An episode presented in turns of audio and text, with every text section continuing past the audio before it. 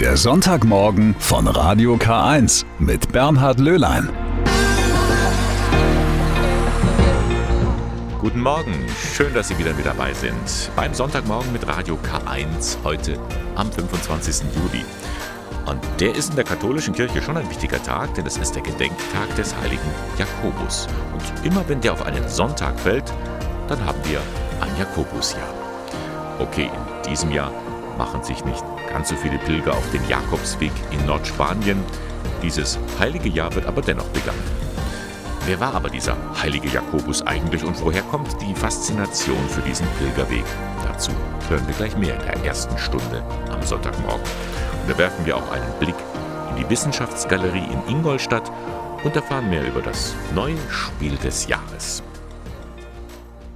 Da haben wir also in diesem Jahr ein Año Santo Compostelano, ein heiliges kompostellanisches Jahr. Dazu wurde am 31. Dezember des Vorjahres die heilige Pforte an der Kathedrale geöffnet und eigentlich wird sie heute wieder geschlossen. Aber wegen Corona hat der Papst das Jakobusjahr verlängert. Das freut die Pilger. Seit Jahrhunderten machen sich Menschen auf diesen beschwerlichen Weg hin zum Grab des heiligen Jakobus.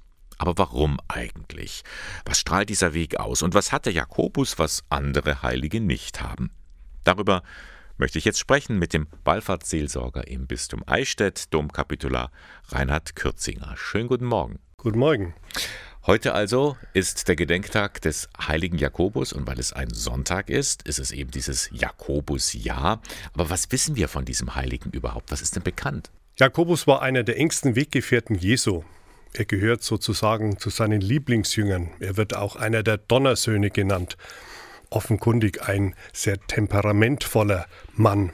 Nach dem Pfingstereignis hat er den Auftrag Jesu ernst genommen und ist sozusagen in die Welt hinausgezogen, um das Evangelium zu verkünden. Das haben ja eigentlich, glaube ich, alle Apostel gemacht. Ja, und Jakobus dem Älteren wird Spanien zugewiesen. Also so ist das überliefert, dass er dort auf Missionsreise ging. Was dann wieder sozusagen schriftlich belegt ist, er kam ungefähr 44 nach Jerusalem zurück und wurde dort mit dem Schwert enthauptet. Das können wir in der Heiligen Schrift nachlesen. Ja, und dann wird es wieder legendarisch. Auf einem Schiff soll sein Leichnam über das Meer zurück nach Spanien befördert worden sein. Und dort hat man ihn dann zu Grabe getragen. Schon gleich in Santiago oder noch woanders? Rund um das Grab des heiligen Apostels Jakobus, das man 820 auf wundersame Art und Weise wieder entdeckt hat. Und dann hat es einen geschäftstüchtigen Landesfürsten gegeben und einen sehr frommen Bischof. Und die haben Propaganda gemacht und es wird von Wundern berichtet. Und die ersten Pilger machten sich auf zum Grab des Apostels und haben doch heilende Erfahrungen machen dürfen. Das hat sich herumgesprochen. Und jeder berichtet davon, dass sich unterwegs etwas in ihm verändert. Also im Gehen wandelt sich etwas. Und das ist das Wunder des Jakobsweges bis heute. Genau. Das Interessante ist, damals noch in der, in der Zeit des Mittelalters, da ist man ja nicht nur hingepilgert, damals mussten die Leute ja den ganzen Weg auch wieder zurückgehen. Und das ist ja auch nochmal eine, ja, auch richtig schmerzhafte Erfahrung. Eine Fotografie drückt das sehr schön aus, der Pilger und sein Schatten. Mhm. Auf dem Weg nach Santiago ist der Schatten immer vor dem Pilger neben dem Pilger. Und am Rückweg hat er den Schatten sozusagen hinter sich gelassen. Oder mit anderen Worten, der Pilger wird ein neuer Mensch durch dieses Wochen oder Monate lang zu Fuß unterwegs sein, da verändert sich etwas in ihm. Früher wurde das symbolisch so ausgedrückt, dass man die verschlissenen Pilgerkleider verbrannt hat und mit neuen Klamotten nach Hause gezogen ist. Sozusagen als neuer Mensch, der, sich da gewandelt hat. Nun, Sie haben es angedeutet, bis heute ist dieser Jakobsweg sehr beliebt. Er hat nochmal einen richtigen Push bekommen durch das Buch von Harpe Kerkeling, Ich bin dann mal weg. Wie finden Sie das, dass jetzt ja, das jetzt schon fast so eine touristische Attraktion ist und nicht mehr so sehr der Gedanke des Pilgerns, wie er mal ursprünglich war, im Mittelpunkt steht? Mit Habe Kerkeling ist natürlich ein neuer Schwung in diese Pilgerschaft gekommen und da haben sich viele auf den Weg gemacht, die eher so auf Souvenirsuche waren, also die Harpe nacheifern wollten und nicht unbedingt echte Pilger waren. Aber auch die haben ihre religiösen Erfahrungen gemacht und wenn man das Buch von Harpe liest, da kommt ja dann am Schluss immer sozusagen ein Resümee, was er so erlebt hat tagsüber auf dem Pilgerweg. Wir sprechen vom Gebet der liebenden Aufmerksamkeit, wenn wir mit Gruppen unterwegs sind. Dann lassen wir am Abend auch den Tag Revue passieren, betrachten das im Licht des Glaubens und versuchen so auch ein Stück innerer Ruhe zu finden. Also durchaus eine authentische Geschichte, die man auch jedem empfehlen kann. Wie ist denn das? Ähm, kann ich mich als Kurzentschlossener noch auf den Weg machen in diesem Jahr? Da bin ich jetzt unentschlossen hin und hm. her gerissen. Ich habe selber vor, im Oktober noch am Heiligen Jahr teilzunehmen. Es ist ja zum Glück um ein Jahr verlängert aufgrund der Pandemie. Ich weiß nicht, ob es dann möglich sein wird. Man muss immer die Inzidenzen abwarten. Ich würde vorschlagen, probieren Sie es auf den vielen Jakobuswegen, die in unserer Region auch ausgewiesen sind. Da habe ich das Problem nicht mit dem Übernachten. Wenn ich in die Ferne schweife, könnte es sein, dass die Refugios, also die Herbergen, geschlossen haben. Ich muss das Hygienekonzept einhalten. Also zu den Pilgerutensilien gehört auf jeden Fall die Maske und ein Desinfektionsmittel. Ja, statt Schlapphut und Wanderstab sind das diese neuen Gegenstände, die man eben braucht. Reinhard Kürzinger, was bedeutet Ihnen eigentlich der Jakobsweg, der Camino persönlich? Also der erhebendste Moment für mich in der Kathedrale ist, wenn ich hinaufsteige zu dieser Apostelfigur des heiligen Jakobus und ihn umarme und damit auch sozusagen ihm alle Sorgen und Nöte überlasse, auch all das, was mir Menschen anvertraut und mit auf den Weg gegeben haben. Sagt Reinhard Kürzinger, Wallfahrtsseelsorger im Bistum Eichstätt. Vielen Dank für das Gespräch. Einen guten Weg wünsche ich Ihnen, liebe Hörer, nicht nur heute am Festtag des heiligen Apostels Jakobus. Er zählt als der Oscar der Brettspiele, der Preis Spiel des Jahres. Seit über 40 Jahren vergibt eine Jury diese begehrte Auszeichnung und sorgt dafür, dass immer mehr Menschen das Kulturgut Spiel kennen und schätzen lernen. Und es ist ja kein Geheimnis, seit vielen Jahren bin ich auch selbst Mitglied dieser Kritikerjury. Und das, was wir in diesem Jahr ausgezeichnet haben, das ist wirklich einzigartig. Mikro, Makro, Crime City. Ich bin übrigens der Ansicht, dass nicht wir dieses Spiel gewählt haben, sondern das Spiel hat uns gefunden. Denn es ist jetzt schon in aller Munde. Überall werde ich darauf angesprochen, es ist einfach Kult. Worum geht es? Da ist ein riesiger Stadtplan und er zeigt uns wie in einem Wimmelbild lauter Menschen, die in den Straßen hin und her gehen. Sie alle gehören zu verschiedenen Geschichten, die gleichzeitig ablaufen. Und unsere Aufgabe ist es dann herauszufinden, was ist da jeweils passiert. Die Idee zu diesem ungewöhnlichen Spiel hatte der Autor Johannes Sich. Die Idee ist eher so im Prozess entstanden. Also wir hatten erst so ein bisschen die Grundidee, ähm, dass wir halt sowas mit einer Mikro- und einer Makroebene machen wollen. Mit einem sehr, sehr großen Ganzen als Bild, in dem sehr, sehr kleine Informationen versteckt sind. Und daraus ist dann so ein bisschen das Detektivthema entstanden und wir hatten die Idee, dass es winzig kleine Hinweise geben muss, auf deren Basis man irgendwelche Rätsel lösen muss. Und dann kam eigentlich erst so ein bisschen die zündende Idee, dass diese Rätsel, diese Informationen sind einzelne Szenen aus einer chronologischen Abfolge, die man entschlüsseln muss. Also dass das, das Rätsel selber ist eigentlich das Auflösen der Geschichte. Und es sind schon sehr grausame Sachen, die da passiert sind. Da ein Überfall, dort ein Mord, Crime City eben. Dass das Ganze trotzdem nicht zu dramatisch wird, dafür sorgen die witzigen Comicfiguren. Damit man halt so viel Fläche darstellen kann, muss der Maßstab halt relativ klein sein und das bewirkt dann, dass die Figuren sehr klein sind, zwischen 6 und 8 Millimetern. Und ähm, auf der Fläche kann man einfach nicht viel unterbringen. Das bedeutet einfach schon, dass die riesige Köpfe haben müssen, damit man die Mimik noch erkennen kann. Und dann muss es eigentlich ein Comic-Stil sein. Und natürlich wäre es wenn man es jetzt irgendwie mit ernsthafteren, erwachseneren ähm, Grafiken arbeiten würde, würde halt eben dieser Humor und diese spielerische Herangehensweise so ein bisschen verloren gehen. Und dann würde es vielleicht auch ein bisschen, dann würden die Sachen wirklich düster sein. So sind sie ja augenzwinkernd düster. Augenzwinkernd düster, nett gesagt. Und was noch auffällt, da sind noch so ein paar Gestalten zu sehen, die machen Lust auf mehr. Ja, da ist noch ein bisschen mehr drin. Auch ein paar Sachen, die halt zufällig auch entdeckt werden können und sollen und so kleine Easter Eggs. Und ähm, vor allem für die Zukunft haben wir noch auch jetzt im zweiten Teil einige kleine Sachen versteckt, die vielleicht auch erst später noch offenbart werden. Also, da kommt noch was. Überhaupt ist Spielen derzeit wieder sehr gefragt.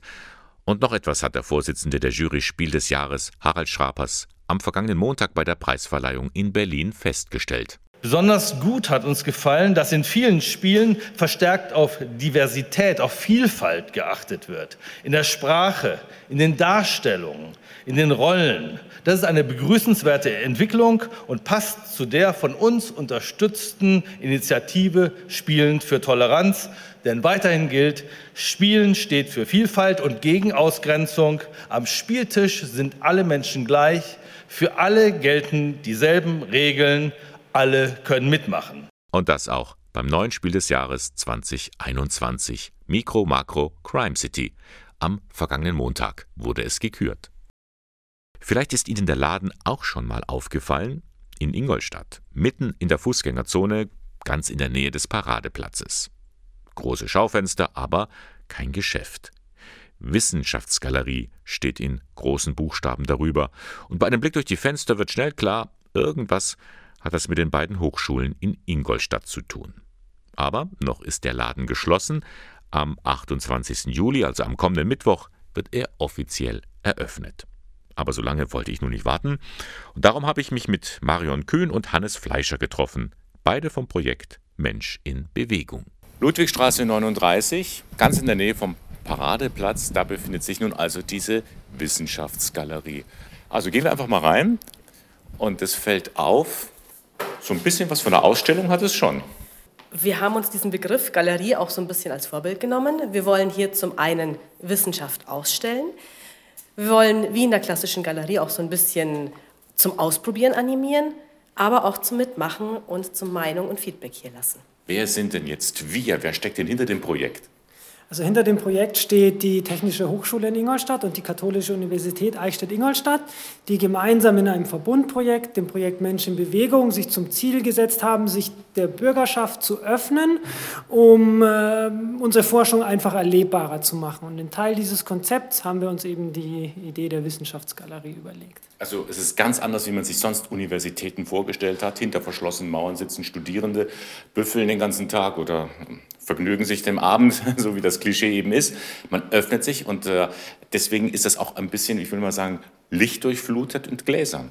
Wir hatten auch immer so ein bisschen diesen alten Spruch, Wissenschaft im Elfenbeinturm und eben heraus aus diesem Elfenbeinturm im Kopf und wollten das natürlich auch einladend gestalten. Also deswegen gibt es Licht, deswegen gibt es ein Pop-up-Store-Konzept, deswegen gibt es moderne Ausstellungstafeln und Exponate, die man auch mal anfassen kann. Okay, wir machen jetzt hier eine exklusive Führung, denn normalerweise geht es ja erst am 28. Juli so richtig los. Wie geht es denn hier los? Wie gesagt, wir sind mitten in der Fußgängerzone, damit die Bürger auch durch offene Türen reinkommen können. Und als erstes wird dann mal die Idee dieses Ladens vorgestellt, weil in der Regel ist es für BürgerInnen natürlich schwierig, so direkt mit uns in Kontakt zu treten. Im Eingangsbereich wird erstmal die Idee vorgestellt, dass wir den Bürgern hier unsere Forschung näher bringen wollen. Und da werden die beiden Hochschulen vorgestellt und das Profil. Wichtig ist natürlich, was unser Projekt macht. Denn wenn wir als Projekt schon diese Wissenschaftsgalerie gestalten, dann sollten die Bürger und Bürgerinnen natürlich auch wissen, was es ist. Deswegen haben wir hier ein wunderschönes Mobili aufgehängt, durch das man noch einmal durchlaufen kann. Als erstes, finde ich, sticht ziemlich die Karte der Region ins Auge. Damit man auch genau weiß, das betrifft mich persönlich, hier wohne ich. Ganz genau. Mensch in Bewegung ist ein Projekt, das sich vor allem auf die Region 10 spezialisiert hat, heißt also Landkreis Eichstätt, Neuburg-Schuppenhausen, Pfaffenhofen und die Stadt Ingolstadt. Und wir wollen eben besonders Bürgern in dieser Gegend Antworten geben und mit ihnen ins Gespräch kommen. In diesem Mobile sind zum einen die Themenfelder, die im Projekt bearbeitet werden, vorgestellt. Das ist nachhaltige Entwicklung, im Moment auch das Hauptthema der Ausstellung, innovative Mobilität, bürgerschaftliches Engagement und Digitalisierung. Und wie ich jetzt gerade schon angesprochen habe, nachhaltige Entwicklung ist im Moment das Hauptthema der Ausstellung und deswegen gibt es dazu auch ein paar mehr Informationen. Bedeutet also, es ist nicht einmal für alle Zeiten fest zementiert, hier gibt es wechselnde Ausstellungen, immer wieder mal was Neues. Genau, richtig. Wie bei einer guten Galerie auch, wollen wir natürlich immer neue Inhalte und Anreize schaffen. Die aktuelle Ausstellung ist bis zum 1. November angesetzt und dann wechseln wir, sage ich mal, das Themengebiet Aber auch in der Zeit bis dahin werden hier immer wieder mal neue Themen diskutiert, Vorträge gehalten und äh, es wird immer ein dynamisches Konzept bleiben. Okay, dann gehen wir mal ein bisschen tiefer in die Ausstellung hinein, setzen uns also tatsächlich in Bewegung. Nachdem wir einen Eingang das Projekt allgemein vorstellen und die Hochschulen, steigen wir dann mit äh, exemplarisch einem konkreten Forschungsprojekt ein. Äh, hier sehen wir das Forschungsprojekt zu nachhaltigen Lieferketten, das an der Katholischen Universität Eichstätt-Ingolstadt durchgeführt wurde, ähm, vom Lehrstuhl für Controlling und Wirtschaftsprüfung. Und hier geht es einfach darum, wie Unternehmen verantwortlich handeln können. Wie sieht denn eine Lieferkette aus? Hier mal beispielshaft an Schokolade. Wo wird der Kakao angebaut? Wo wird er weiterverarbeitet? Und wo wird er dann im Endeffekt im Einzelhandel verkauft? Und wie können die Bauern beispielsweise an diesen Gewinnen beteiligt werden? Also das ist durchaus auch kritisch zu sehen, denn äh, die Sache mit der Schokolade zeigt ja, dass äh, derjenige, der sie anbaut, am Ende am wenigsten davon hat. Genau, das ist äh, der, der Ausgangspunkt und da geht es wirklich darum, bei nachhaltiger Entwicklung ähm, Konzepte zu finden, um, um hier in der gesamten Lieferkette einen Mehrwert zu schaffen. Und das wird eben bei diesem Projekt anschaulich dargestellt, um den Bürger für dieses Thema zu sensibilisieren. Hier in dieser Ausstellung mit dem Thema Nachhaltigkeit gibt es ganz viele verschiedene Ansätze, was Nachhaltigkeit eigentlich sein kann. Es geht zum einen um den Umweltaspekt, um Recycling zum Beispiel. Es geht aber auch um nachhaltige Mobilität, um Lieferketten. Es geht darum, wie nachhaltig ist unsere Region und was macht unsere Stadt, also in dem Fall die Stadt Ingolstadt und auch die Hochschulen für dieses Thema. Das Thema Nachhaltigkeit steht also im Mittelpunkt der ersten Ausstellung in der Wissenschaftsgalerie. Die befindet sich in der Fußgängerzone in Ingolstadt. Marion Kühn und Hannes Fleischer führen mich durch die Räume. Wir machen weiter und landen tatsächlich vor Müll. Wir stehen hier vor einem Aquarium, gefüllt mit Plastikmüll und ein paar bunten Fischen und außerdem ein paar Sprechblasen, die uns spannende Daten und Fakten zum Thema Plastikmüll liefern. Also jeder, der ein paar Minuten Zeit hat, kann sich ein bisschen informieren und erfährt wahrscheinlich noch Dinge, die ihm vorher noch gar nicht so bewusst wurden. Zum Beispiel, dass eine Plastikflasche 450 Jahre braucht, um sich zu zersetzen. Genau, was ja eine wahnsinnig lange Zeit ist. Das erlebt keiner von uns. Absolut. Wenn man sich dieses Aquarium angeschaut hat, kann man sich ein Stückchen nach links drehen, steht dann vor, vor den Tafeln mit dem Thema angewandte Nachhaltigkeit und bekommt dann auch ein paar Tipps und Tricks, wie man Nachhaltigkeit zum einen in seinem eigenen Alltag anwenden kann oder es sich leichter machen kann und zum anderen gibt es Informationen über ein Projekt, das sich mit Recycling von Plastik befasst. Inwieweit ist das dann auch interaktiv? In diesem Fall haben wir ein Tablet vor den Tafeln stehen, auf denen der Nachhaltigkeitsparcours, der sich im Moment live auf der Landesgartenschau befindet, nochmal in digitaler Form nachgegangen werden kann. Das heißt, man kann also einzelne Tafeln anschauen, man kann Klappen öffnen und sich Informationen holen. Hier ist noch ein Beispiel für ein anderes Projekt, äh, wo es um Nachhaltigkeit im Mobilitätssektor geht.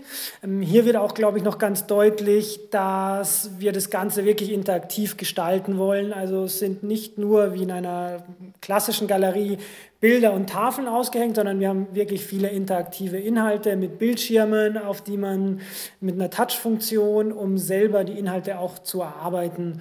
Und so werden im Raum auch viele digitale Inhalte noch äh, dargeboten. Auffallend im Raum ist natürlich auch so ein kleines Zelt, ähm, bei dem man sich zurückziehen kann. Denkt man auf den ersten Blick, aber natürlich äh, ist das auch mit Hintergedanken aufgebaut. Genau, die Exponate, die in der Galerie stehen, beziehen sich immer auf die einzelnen Forschungsprojekte, die wir darstellen. Und dieses Zelt, das hier ausgestellt ist, gehört zu dem Forschungsprojekt Wilde Nachbarschaft. Dabei geht es äh, um ein Forschungsprojekt, um die Wildnis wieder erlebbarer zu machen für die Bürger. Im Rahmen dieses Forschungsprojekts werden beispielsweise für Schüler ähm, Walderlebnis-Rundgänge durchgeführt und Erlebniswochenende, ähm, wo wirklich mit den Kindern in die Natur gegangen wird, dass sie einfach wieder einen Bezug zu ihrer Umgebung bekommen. Und das wurde beispielhaft eben durch dieses Ausstellungsstück visualisiert. Nachhaltigkeit ist auch hier noch visuell sichtbar durch große Bildschirme, an denen man ja auch wieder noch Neues erfahren kann. Auf diesem großen Bildschirm kann man sich zum einen auf die Suche nach der eigenen Nachhaltigkeit begeben. Es gibt hier eine App, die fragt, wie nachhaltig bist du? Das kann man ausprobieren und bekommt ganz schöne Antworten und auch, wenn man noch nicht so nachhaltig lebt, Tipps und Hinweise, wie man das Ganze verbessern kann. Dann gibt es auf diesem Bildschirm ein zweites Tool. Wir nennen es das Energiewende-Tool. Damit kann man ausprobieren, wie man seine Umwelt, seine Region mit erneuerbaren Energien versorgen möchte. Zum Beispiel kann man festlegen, wie viele Windkraftwerke auf einer Wiese stehen sollten, wo Solarkollektoren aufgebaut werden sollen und dergleichen. Und dieses Ergebnis kann man sogar an das eigene Landratsamt übermitteln. Das heißt, da hat sich einiges getan in den letzten 20, 30 Jahren, als man von grüner Politik gesprochen hat, Umweltaktivisten. Das ist inzwischen richtig auch mit Hightech verbunden. Da versuchen wir natürlich auch mit der Zeit zu gehen und den Bürgern klarzumachen, dass die Themen, die auch in den Medien diskutiert werden und mit der Wissenschaft in Verbindung gebracht werden, was sich da alles dahinter verbirgt, also welcher Aufwand betrieben wird, um hier wirklich belastbare Informationen zu finden und um in der aktuellen gesellschaftlichen Diskussion über wissenschaftliche Erkenntnisse auch Aufklärung zu leisten. Dazu kann natürlich der Laden hier auch einen Beitrag leisten. Das heißt, es ist für alle Menschen offen, die sich informieren wollen, aber gibt es dann auch spezielle, ich sage jetzt mal, Führungen für Schulklassen oder so? Ist das geplant? Ja, also es gibt zum einen spezielle Angebote für Schulklassen, für Studierende, für jeden, der gerne eine Gruppenführung haben möchte. Das ist überhaupt kein Problem. Wir schneiden das auch zielgruppenspezifisch zu. Wir haben zum anderen Beispielsweise spezielle Angebote für Eltern mit Kindern, zum Beispiel Upcycling, Bastelaktionen, die hier im Sommer stattfinden werden. Und es wird Workshops geben, wo die einzelnen Themen der Ausstellung nochmal vertieft werden. Darauf darf man sich freuen. Das waren Marion Kühn und Hannes Fleischer von dem Projekt Mensch in Bewegung. Sie haben mir und Ihnen die Wissenschaftsgalerie gezeigt. Die befindet sich in der Ludwigstraße 39 in Ingolstadt. Am kommenden Mittwoch ist die Eröffnung in einem kleinen Kreis. Danach steht sie allen Besucher von Montag bis Freitag von 15 bis 18 Uhr und am Samstag von 10 bis 14 Uhr offen. Schauen Sie mal rein. Und jetzt kommen wir wieder zu ein paar Zahlen. Am vergangenen Sonntag hatte ich Ihnen hier an dieser Stelle die Statistik der Kirchen für das Jahr 2020 vorgestellt. Und daraus geht ja hervor, es werden immer weniger. Weniger Taufen, weniger Firmungen, weniger Trauungen. Aber auch weniger Kirchenaustritte. Hauptgrund dafür ist Corona. Nun hat das Bistum Eichstätt bekannt gegeben, es ist auch weniger Geld da. Das Jahr 2020 wurde mit einem Minus von 3,8 Millionen Euro abgeschlossen. Generalvikar Pater Michael Huber. Zuerst mal ist festzustellen, dass wir bedauerlicherweise schwindende Ressourcen haben. Das ist vormals auf den Rückgang der Gläubigenzahlen und damit einhergehend mit verminderten Kirchensteuergeldern zurückzuführen. Aber auch die Corona-Situation hat einen finanziellen Niederschlag schon im Jahr 2020 gefunden. Die Einbrüche sind also ganz schön drastisch. Und es wird auch nicht besser. Für das kommende Jahr rechnet das Bistum mit einer Haushaltslücke von knapp 19 Millionen Euro. Was bedeutet das für die Gläubigen vor Ort? Hier möchte der Generalvikar zunächst einmal beruhigen. Die pastorale Situation, all das, was vor Ort in dem Verein, in all den Einrichtungen gemacht werden soll, das wird weiterhin Schwerpunkt bleiben. Aber es wird selbstverständlich auch im Rahmen der Organisationsstruktur oder auch in anderen Bereichen der Kirche Einschnitte geben, die werden wir vorantreiben müssen. Also doch, mit Einschnitten ist zu rechnen. Heißt im Klartext, es muss gespart werden. Sonst sind die Rücklagen über kurz oder lang aufgebraucht. Was tun? Das Zauberwort im Bistum lautet Strategieprozess. Damit will man Zukunftsperspektiven für das kirchliche Leben entwickeln. Also nicht mit dem Rasenmäherprinzip überall etwas wegstreichen, sondern genau hinschauen. Was kann sich Neues entwickeln was kann man aufgeben? Amtschef Thomas Schäfers. Dieser Prozess bedeutet Aufbrechen und das heißt, wir werden an einigen Stellen gewohnte Orte verlassen müssen und ähm, da müssen wir uns mit auseinandersetzen und die Einladung im Strategieprozess ist an alle Beteiligten in allen Gremien, in allen Einrichtungen, äh, darüber nachzudenken, was das für sie bedeuten muss und kann. Und das ohne Sorge und ohne Furcht. Viel konkreter kann er nicht werden. Der Prozess läuft ja noch. Allerdings soll und wird man im nächsten Haushalt schon erste Entwicklungen spüren. Denn die Jahresbilanz hat es gezeigt. Es brennt. By the way, was ist eigentlich mit der Aufarbeitung des Finanzskandals? Da hatte das Bistum leichtfertig Darlehen für Immobilien in den USA vergeben, 60 Millionen Dollar an Krediten. Bisher sind 18 Millionen zurückgeflossen. Ja, im USA-Verfahren ähm, sind wir weiter auf dem Weg, äh, Mittel zurückzugewinnen. Wir bleiben aktiv. Auch hier, viel deutlicher kann man im Augenblick nicht werden, vielleicht kommt ja dann noch was. Dem Haushalt der Diözese Eichstätt kann es nur gut tun. Sie hat uns alle betroffen gemacht, die Flutkatastrophe im westlichen Teil der Bundesrepublik, aber auch im Süden rund um Berchtesgaden. Wenn man die Bilder sieht, ist man einfach nur erschüttert über die vielen Todesopfer, die Zerstörungen von unvorstellbarem Ausmaß. Aber in dieser Situation gibt es auch einen Lichtblick, die geradezu überwältigende Solidarität der Menschen untereinander. Auch Weihbischof Rolf Lohmann ist beeindruckt, er ist in der Deutschen Bischofskonferenz zuständig für Umwelt- und Klimafragen. Ich möchte auch mein, wirklich meine Hochachtung und auch meinen Dank zum Ausdruck bringen, den vielen Menschen gegenüber, die ja vor Ort jetzt sich einsetzen, die den Opfern dieser fürchterlichen Katastrophe beistehen und helfen. Es beeindruckt mich sehr und stimmt mich hoffnungsvoll, dass sich unsere Gesellschaft auf diese Weise solidarisch zeigt. Aus ganz Deutschland gibt es im Moment Hilfsangebote für die Menschen in den Hochwassergebieten. Das berührt auch den katholischen Umweltbischof. Schließlich haben viele alles verloren. Und jetzt können auch alle helfen. Das Gebet als Unterstützung und Bestärkung, die tatkräftige Hilfe vor Ort mit den Möglichkeiten, die Menschen haben und natürlich auch über die Spendenmöglichkeiten, weil das sind ja, ist ja keine Sache, die in drei, vier Tagen beendet ist. Wir werden ja noch Monate, vielleicht Jahre damit zu tun haben. Das heißt, wir müssen das Ganze wirklich auch angehen auf längere Sicht. Und da sind auch finanzielle Zuwendungen ganz wichtig. Lohmann ist Weihbischof für die Region Niederrhein. Unmittelbar betroffen ist er von der Flutkatastrophe zwar nicht, aber er kennt die Zusammenhänge und fordert Konsequenzen. Gerade heute bin ich unterwegs gewesen im Wald hier in meiner Region und habe mir Hintergründe sagen lassen, was alleine der Wald für eine wichtige Funktion hat im Bereich und den Blick auch auf das Klima. Deswegen müssen wir die Dinge zusammen sehen. Wir können jetzt keine einfachen und schnellen Antworten finden. Wir müssen das Ganze im Blick behalten. Stichwort Klimawandel. Weltweit seien jetzt die Auswirkungen spürbar. Da brauche man nur eins und eins zusammenzählen. Auch in Deutschland haben wir zum Beispiel mit Hitze und Dürre zu kämpfen gehabt. Denken wir mal an die letzten Jahre. Die unfassbare Katastrophe des Starkregens und der Überschwemmungen, die aktuell viele Regionen bei uns so zerstörerisch trifft, sind ein weiterer Ausdruck davon. Lohmann appelliert an die politisch Verantwortlichen im Lande. Es müssten effektive Maßnahmen gegen den Klimawandel und zur Bewahrung der Umwelt ergriffen werden.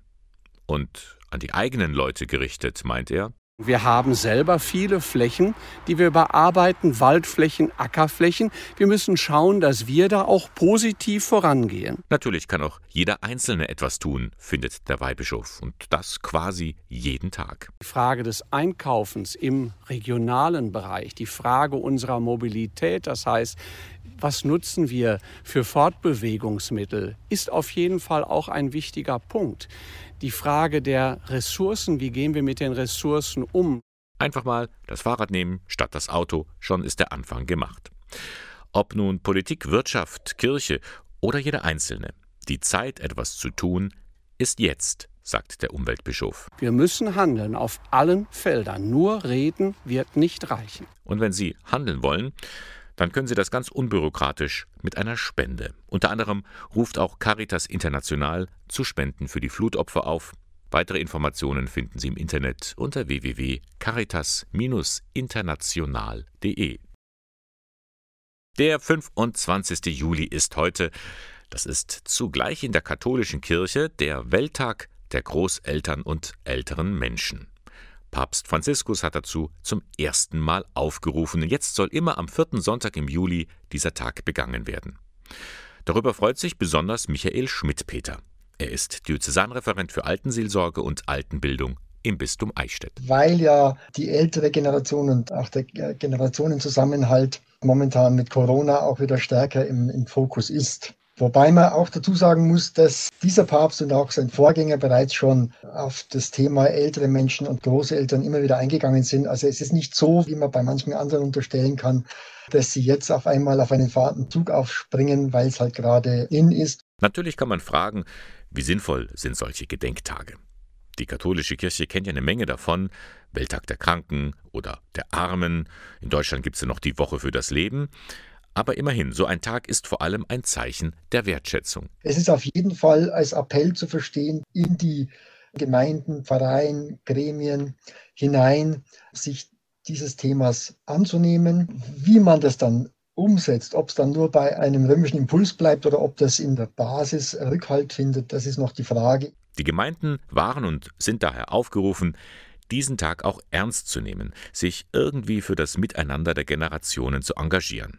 Allerdings, so etwas geht nicht automatisch, denn vieles hat sich gewandelt. Die Idylle, wo sich Jung und Alt auf dem Dorfplatz getroffen haben, die gibt es schon lange nicht mehr. Da seien es vor allem die Älteren, die den Kontakt zur jungen Generation vermissen. Jedes Altenheim, wo Kindergarten gegenüber ist, gibt es ja Beispiele oder wo Kinder regelmäßig reinkommen oder Jugendliche, da leben Ältere auf. Das ist äh, was ganz Wertvolles. Da braucht es eben Strukturen und Gewohnheiten, dass, dass sowas regelmäßig passiert und eben nicht nur im Vorfeld von Weihnachten oder, oder solche Dinge, die gut gemeint sind, aber die halt einfach zu wenig sind. Tja, und vielleicht kommt dafür so ein Gedenktag ganz recht, meint auch Michael Schmidt-Peter, Referent für Altenseelsorge im Bistum Eichstätt. Papst Franziskus hat diesen Welttag für Großeltern und Senioren eingeführt. Er wird in diesem Jahr heute am 25. Juli gefeiert, ein Tag vor dem Festtag von Joachim und Anna, den Großeltern von Jesus. Um Gottes Willen, wo bin ich denn hier gelandet? Das gibt's doch nicht. Unfassbar. Damit hat alles angefangen, mit dieser Geschichte aus dem Alten Testament. Der Prophet Jona sitzt im Bauch eines großen Fisches und denkt über sein Leben nach. Pfarrer Anton Schatz hatte sie erzählt, er ist im Bistum Eichstätt zuständig für die Kinderpastoral. Eine Mutmachgeschichte, die wir hier im Studio von Radio K1 in der Corona-Krise aufgenommen hatten. Sie lief im Radio, steht im Internet und so ist auch Pfarrer Ottmar Breitenhuber aus Pleinfeld auf diese Geschichte gestoßen mitten im ersten Lockdown. Das ist genau unsere Geschichte. Äh, jetzt in dieser Corona-Zeit, wir sind plötzlich abgeschnitten, uns ist die Freiheit genommen. Wir wissen nicht, wie es weitergeht, wo es hingeht merken aber doch, dass sehr viel an uns hängt, dass sehr viel an mir hängt, wie ich mein Leben organisiere oder wie ich meiner Verantwortung nachgehe. Schon länger wollte Breitenhuber diese Erzählung vertonen, denn der in Tauberfeld im Landkreis Eichstätt geborene Priester ist ein Vollblutmusiker. Ob mit dem Scheldorfer Jugendchor oder mit der Pfarrerband OSB, CDs hat er schon eine ganze Reihe produziert. Nun wandte er sich an den renommierten Komponisten und Theatermusiker Walter Kiesbauer, ob er nicht Lust hätte, Texte und Musik zu dieser Geschichte zu schreiben. Und Kiesbauer hatte Lust. So eine Idee vom Jona stoßt natürlich bei mir als Komponisten auf offene Ohren. Diese Geschichte hat sozusagen Einsamkeit, sie hat wohlige Situation am Anfang und es gibt Sturm, es gibt Rettung, es gibt dann Einsamkeit, wo man sagt, okay, jetzt bin ich gerettet, aber soll das meine Zukunft sein? Soll ich jetzt in diesem Walfisch sozusagen mein Ende fristen? Es heißt also unheimlich viel Fleisch an diesem Skelett dieser Geschichte. Ein gefundenes Fressen also für einen Komponisten. Denn diese Erzählung ist wie ein spannender Film und vor allem zutiefst menschlich. Kiesbauer schrieb die Musik für ein zehnköpfiges Kammerorchester, stilistisch breit gefächert. Mir interessiert alles, Weltmusik, Jazz, Rock. Und wenn man dann eben so einen Stoff hat, dann schreit natürlich so ein Sturm, wo jemand untergeht, wo die Seeleute einen retten. Das äh, ist jetzt nicht einfach nur eine Untermalung wie im, Film, wie im Film. Ich versuche dann da halt praktisch mit den Mitteln und dem Instrumentarium, was wir haben, möglichst hohe Amplitude zu erzielen.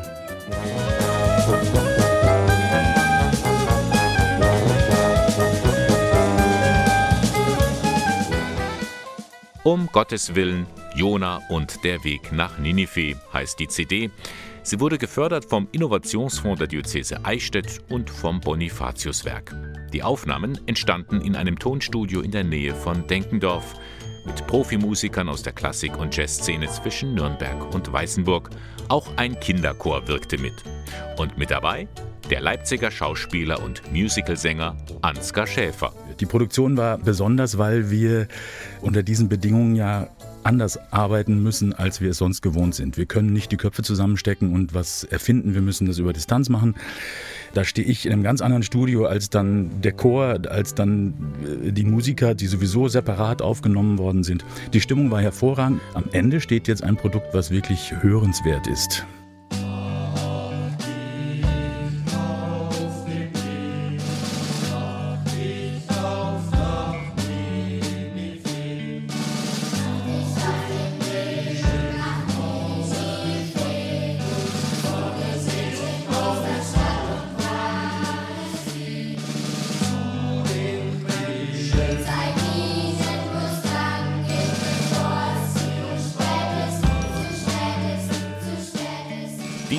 Jona können Sie jetzt mitgehen, denn endlich geht das Musikprojekt auf Tour. Am Samstag, 2. Oktober, ist die Premiere in Gunzenhausen und einen Tag später, also am 3. Oktober, wird es in Eichstätt in der Aula der Universität aufgeführt.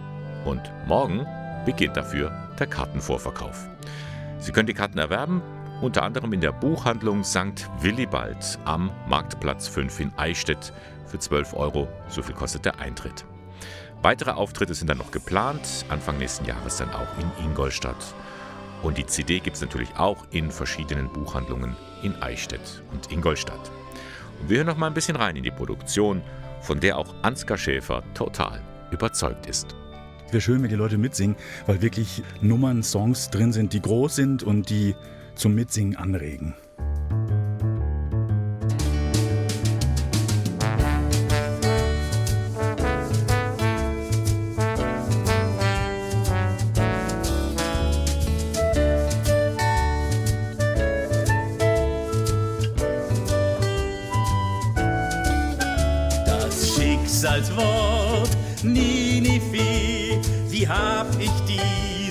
Wort gehasst? Für mich klang's mehr nach oh weh, oh weh, so hab ich's immer aufgefasst. Und ich vernahm, dass Gott mich rief, mein Herz blieb stumm und taub. Doch Gott, der Herr, verzieh es mir, so kommt's, dass ich an seine Güte glaub. Aus Gottes Mund heißt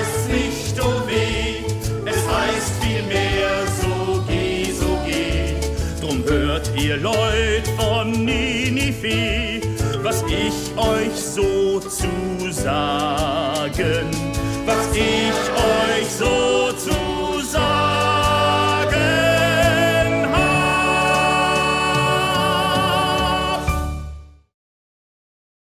Die Tour de Engagement, so könnte man sie nennen.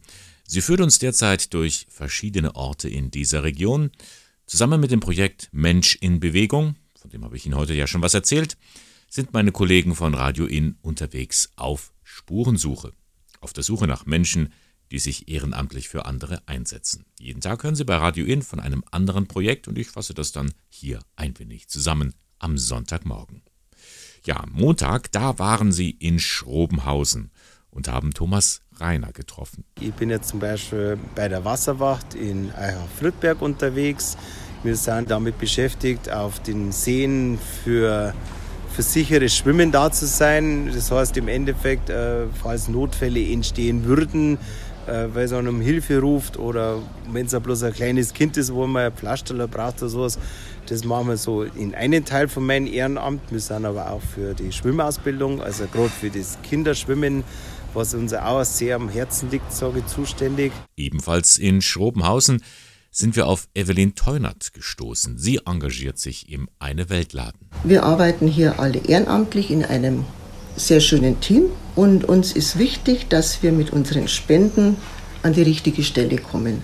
Das heißt, dass Projekte unterstützt werden, die es nötig haben, dass sich die Kaffeebauern zum Beispiel also äh, Maschinen kaufen können, damit sie selber irgendwas bewirken können. Und was uns ganz wichtig ist, dass keine Kinderarbeit ist. Also da legen wir allergrößten Wert drauf. Wir sind alle Mamas und da ist uns deswegen ganz wichtig. Und dass die Menschen halt einfach in absehbarer Zeit ja, ein bisschen ein besseres Leben haben.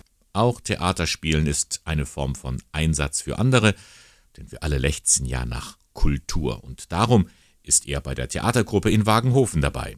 Alfons Felbermeier. Wir freuen uns, dass wir wieder anfangen können, dass wir heuer wieder anfangen können, trotz Corona und ungebremst die Ideen jetzt wieder auf Bühne bringen. Wenn die Bühne zugeht, wenn die Bühne wieder aufgeht, du deinen Applaus abholst. Das ist das, für was wir auf der Bühne stehen, für das wir auch brennen, für das wir alles geben und da freue ich mich drauf. Sich einsetzen für andere, das tun auch und gerade Politiker. Und da ist Michael Lederer in seinem Element, der Bürgermeister von Karlshult. Karlshult ist ja ein ziemliches Straßendorf, aber wir versuchen einen Ortskern herauszuarbeiten, der sich so um den Kreisverkehr lagert. Und da haben wir den Kernbereich ein Moorversuchsgut, das jetzt als Lagerstätte genutzt wird. Ein bedeutsames äh, Objekt im Zentrum der Gemeinde, das wir da mit herrichten möchten, mit den Bürgern zusammen. Solche Beispiele zeigen, Engagement lohnt sich. Das hat auch eine Umfrage auf der Landesgartenschau in Ingolstadt ergeben. Engagement bedeutet für mich, ja, seinen Gefühlen, die man so hat, in die Welt rauszutragen, anderen Menschen zu begegnen, auch ohne irgendeinen Sinn von Belohnung dafür zu bekommen. Mir bedeutet soziales Engagement sehr viel. Ich bringe mich gerne ein, ich habe Spaß, ich helfe gerne mit. Engagement ist für mich, meine Zeit so zu nutzen, dass ich etwas Gutes damit tue, aber dieses Gute nicht durch Lohnarbeit oder Zwänge eingeschränkt wird. Mensch in Bewegung Morgen geht's weiter. Jeden Tag eine neue Etappe auf der Tour de Engagement. Alle Touretappen finden Sie aufgelistet auf radioin.de. Eine Umfrage hat es an den Tag gebracht. Die Gläubigen im Bistum Eichstätt wünschen sich mehr Wort Gottes feiern. Also Gottesdienste, die nicht unbedingt von einem Priester geleitet werden müssen. Deshalb wurde ein Kurs für Leiterinnen und Leiter dieser liturgischen Form im Herbst des vergangenen Jahres angeboten. 15 Frauen und 7 Männer haben mitgemacht. Die geplante Abschlussfeier war am Corona-Lockdown gescheitert und wurde in der vergangenen Woche nachgeholt. Sozusagen der Abschluss einer doch recht langen und intensiven Ausbildung. Es waren immerhin sechs Abende, die der Liturgiereferent des Bistums Eichstätt, Werner Henschel, angeboten hatte. Daniela Olivares war bei einem dieser Treffen dabei. Das Wort Gottes verkünden, eine Aufgabe, die auch immer mehr Laien, also Nicht-Priester, übernehmen und zwar in sogenannten Wort Gottes feiern.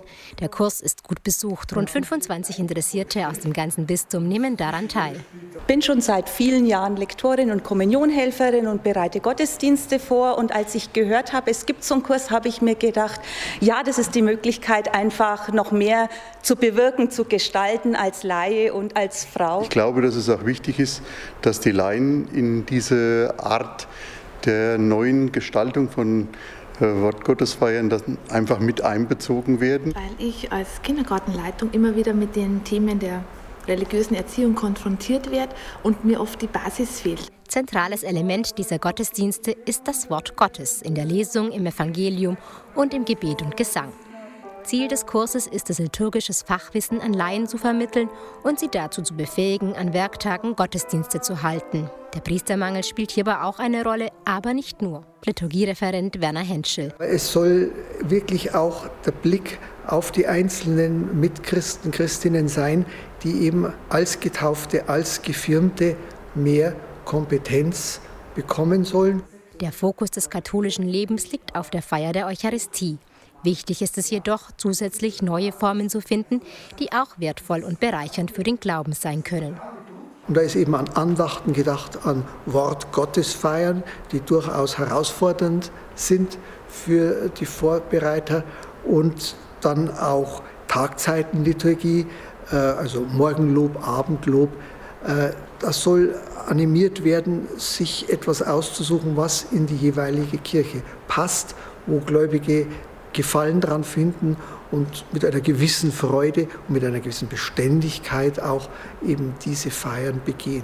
Viele der Teilnehmenden haben bereits verschiedene liturgische Aufgaben wie Lektor, Kantor oder Kommunionhelfer. Der Liturgiekurs bietet den Interessierten neben einer Weiterbildung auch eine Stärkung ihres eigenen Glaubens, dass sie sich nochmal intensiv damit auseinandersetzen. Und das kommt gut an sehr informativ. Vor allem heute fand ich ähm, hat es mir sehr gut getan, weil wir die Psalmen selber sehr am Herzen liegen. Mir gefällt er ausgezeichnet, ich muss ich ganz ehrlich sagen. Und ich glaube, dass es auch wichtig ist, dass zum jetzigen Zeitpunkt äh, dann diese Sache breiter angelegt ist, dass möglichst viele davon partizipieren können. Und mir persönlich ist eigentlich, wie ich das gelesen habe, das ganze Programm, um das gegangen, dass ich die Liturgie besser kennenlerne. Das ist für mich der Schwerpunkt. Nach sieben Einheiten endet der Kurs und sobald die Teilnehmenden ihre Beauftragung erhalten haben, können sie in ihren Heimatverein aktiv werden und die Feier des Wort Gottes gestalten. Und das ist jetzt geschehen. Die Teilnehmerinnen und Teilnehmer haben in der vergangenen Woche ihre offizielle Beauftragung erhalten. Dabei wurde auch eine Umfrage unter den Kursteilnehmerinnen und Teilnehmern vorgestellt. Demnach erhoffen sich diese nicht nur vielfältige Einsatzmöglichkeiten bei Andachten, Früh- oder Spätschichten oder bei meditativen Gebetszeiten. Sie wünschen sich auch den Rückwind und die Unterstützung in ihrem Verein. Heute in der Sendung hatten wir schon darüber gesprochen. Wir haben ja ein heiliges Jakobusjahr. Das passiert immer dann, wenn der Gedenktag des heiligen Jakobus auf einen Sonntag fällt, so wie heute. Nach ihm ist ja der Camino benannt, der Jakobsweg. Und wie es der Zufall so will, kommt jetzt ein Dokumentarfilm über den Jakobsweg in die Kinos. Himmel über dem Camino. Da machen sich sechs Pilgerinnen und Pilger auf den Weg 800 Kilometer, und zwar zu Fuß, Schritt für Schritt. Da ist es kein Wunder, dass alle ihre unterschiedlichen Geschichten und Schicksale aufbrechen. Gabriele Höfling hat mit einer Filmexpertin gesprochen.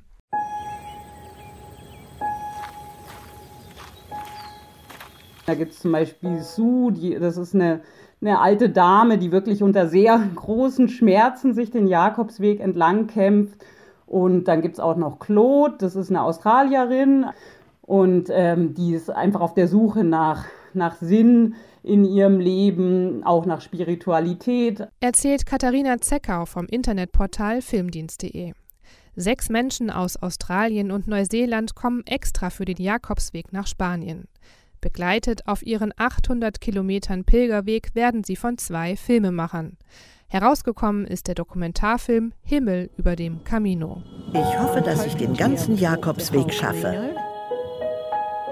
Ich habe meinen Ehemann Paul verloren. Du suchst nach dem Sinn.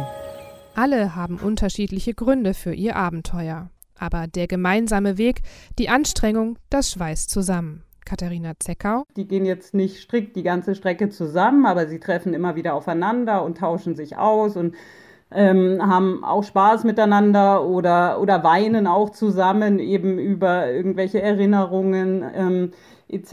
oder auch ganz konkret über die Schmerzen, die sie äh, haben an ihren, äh, also einfach die körperlichen Schmerzen durch das Pilgern. Ein Film zu einem spannenden und emotionalen Thema. Trotzdem kommt von Katharina Zeckau Kritik. Es ist aber, finde ich, alles sehr erwartbar, beziehungsweise ist es auch so, dass es einfach nichts Neues bringt. Also man, es gibt eben einfach schon unzählige Filme zum Jakobsweg. Da muss man dann schon einen guten Dreh haben, finde ich, um da was Neues zu, reinzubringen. Und ich finde eben, das fehlt hier leider. Immerhin Schöne Aufnahmen von malerischen Landschaften bietet der Film dennoch, auch in die Charaktere kann man sich gut hineinversetzen. Und natürlich fehlt nicht die ein oder andere Lebensweisheit. Das Leben ist so kurz, genieße die gute Zeit, die du hast. Himmel über dem Camino. Kinostart ist der kommende Donnerstag, 29. Juli. Und genau an diesem Tag wird der Film auch in Eichstätt zu sehen sein, und zwar beim Open Air Kino. Die Filmvorführung findet im historischen Garten des bischöflichen Ordinariats in der Luitpoldstraße 2 statt. Filmstart ist mit Einbruch der Dunkelheit so nach 21.30 Uhr. Karten zum Preis von 10 Euro gibt es im Vorverkauf, an der Kinokasse im Alten Stadttheater Eichstätt oder an der Abendkasse. Der Film Himmel über dem Camino am kommenden Donnerstag. Die Uhr tickt erbarmungslos, bald ist 11 Uhr und wir blicken zum Ende der Sendung Sonntagmorgen noch einmal kurz zurück was so in den vergangenen drei Stunden alles los war. Heute ist ja das Jakobusjahr.